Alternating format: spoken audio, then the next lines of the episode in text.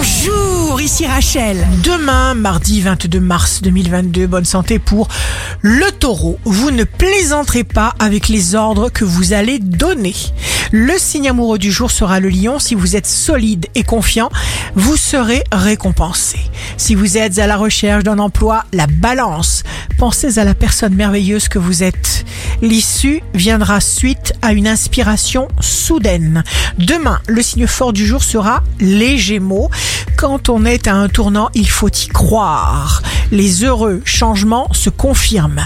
Ici Rachel, rendez-vous demain dès 6h dans Scoop Matin sur Radio Scoop pour notre horoscope. On se quitte avec le Love Astro de ce soir, lundi 21 mars avec le Sagittaire. Créer, c'est faire l'amour avec l'invisible.